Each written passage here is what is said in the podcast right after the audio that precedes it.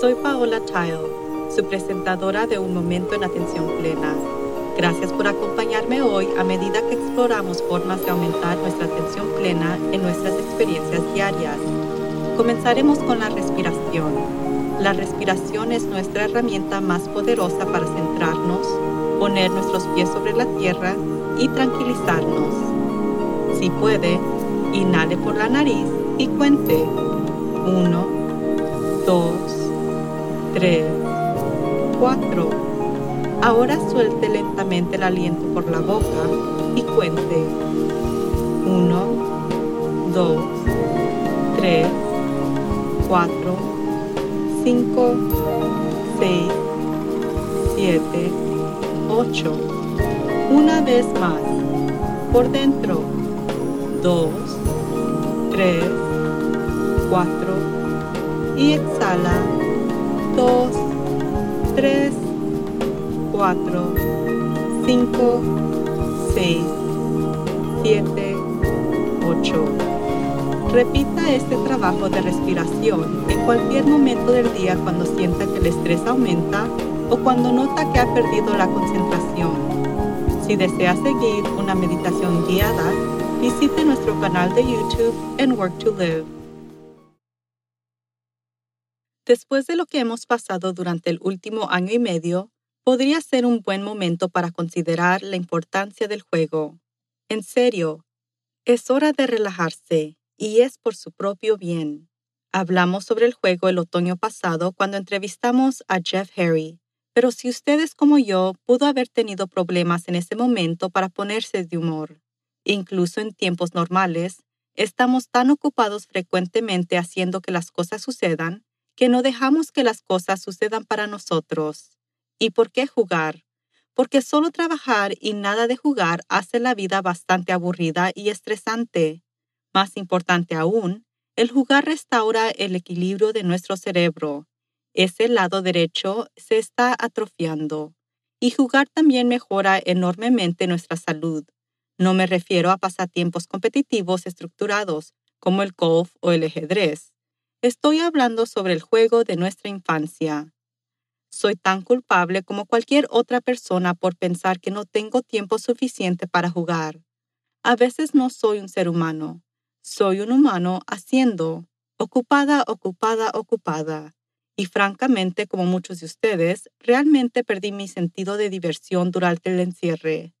Tal vez recuerde que seguí intentando encontrar la diversión, de crear diversión, de divertirme, pero luché con ese aspecto de la vida durante casi un año.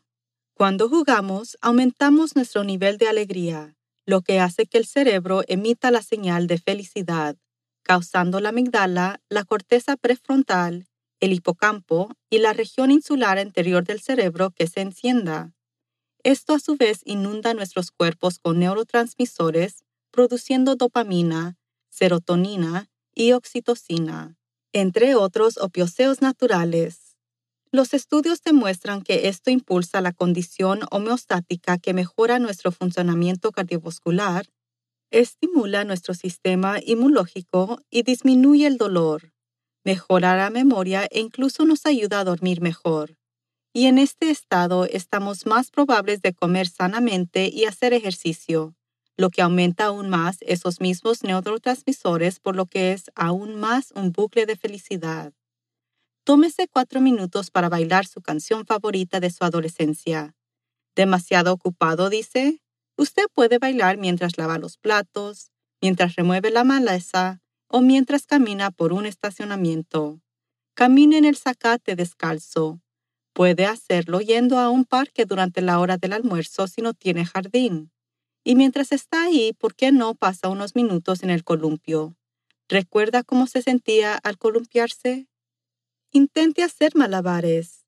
Es una excelente manera de integrar el lado izquierdo y derecho del cerebro, lo que impulsará su creatividad en esa tarea en la que está atrapado. Y es mucho más divertido practicar malabares durante una conferencia telefónica que simplemente sentarse con la cabeza entre las manos. Tenga a mano una caja de crayones y papel para dibujar. Siempre puede decir que es para sus niños, nietos, sobrinas o sobrinos cuando lo visiten si se siente avergonzado. ¿Cuándo fue la última vez que hizo un dibujo? Vaya al baño cuando esté en casa o en el trabajo.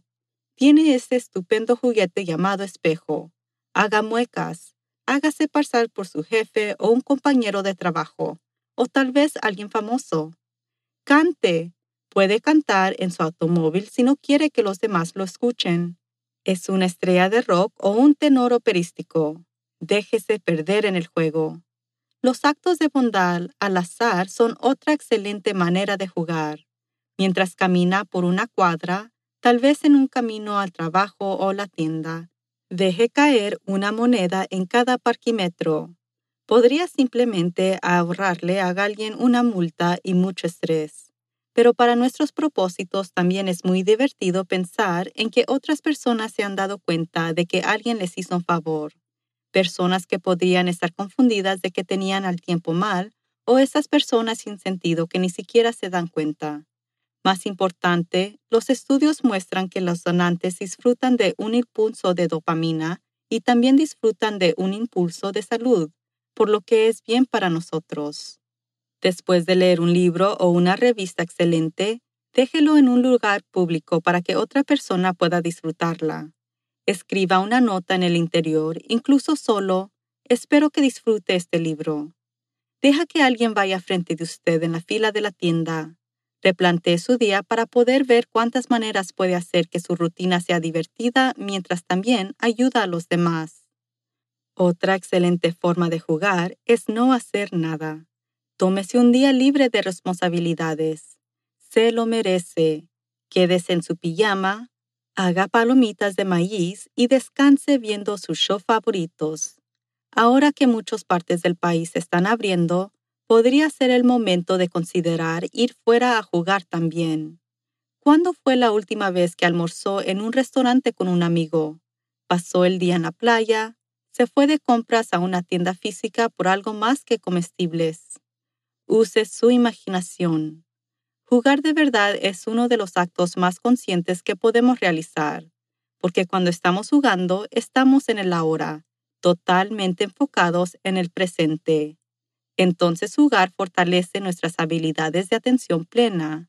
Además, nuestra salud mental ha recibido un gran impacto colectivo desde principios del año 2020, por lo que jugar es un asunto serio en este momento. Vamos a despertar ese músculo divertido que duerme y salgamos a jugar. Definitivamente es autocompasivo y bueno para su bienestar físico, emocional y mental. Hasta la próxima vez. Manténgase saludable, sea amable con usted mismo y con los demás y recuerde de estar presente en la atención plena. Que tenga una semana maravillosa. Si está buscando un cambio de carrera y está considerando ser entrenador de coaching, o si necesita aumentar sus habilidades de liderazgo y mentoría de su personal, consulte nuestro programa de certificación de coaching dinámico. Todo es en línea y a su propio ritmo, por lo que incluso si está trabajando actualmente, es una experiencia manejable pero gratificante para completar. Puede encontrar más información en nuestro sitio de web Además, visite la página de nuestro club de lectura para encontrar un montón de recursos para el desarrollo personal y de liderazgo, así como los últimos libros de los autores que entrevistamos en este programa. Vaya a www.worktoliveproductions.com para comenzar a mejorar su vida hoy. La atención plena aumenta nuestro bienestar emocional, física y mental. También puede mejorar nuestro enfoque y productividad. Quizás lo más importante es que la atención plena fortalece nuestra empatía y compasión por los demás, que creo que es algo que necesitamos más en nuestro mundo de hoy. Entonces, practique la atención plena en todo lo que hace.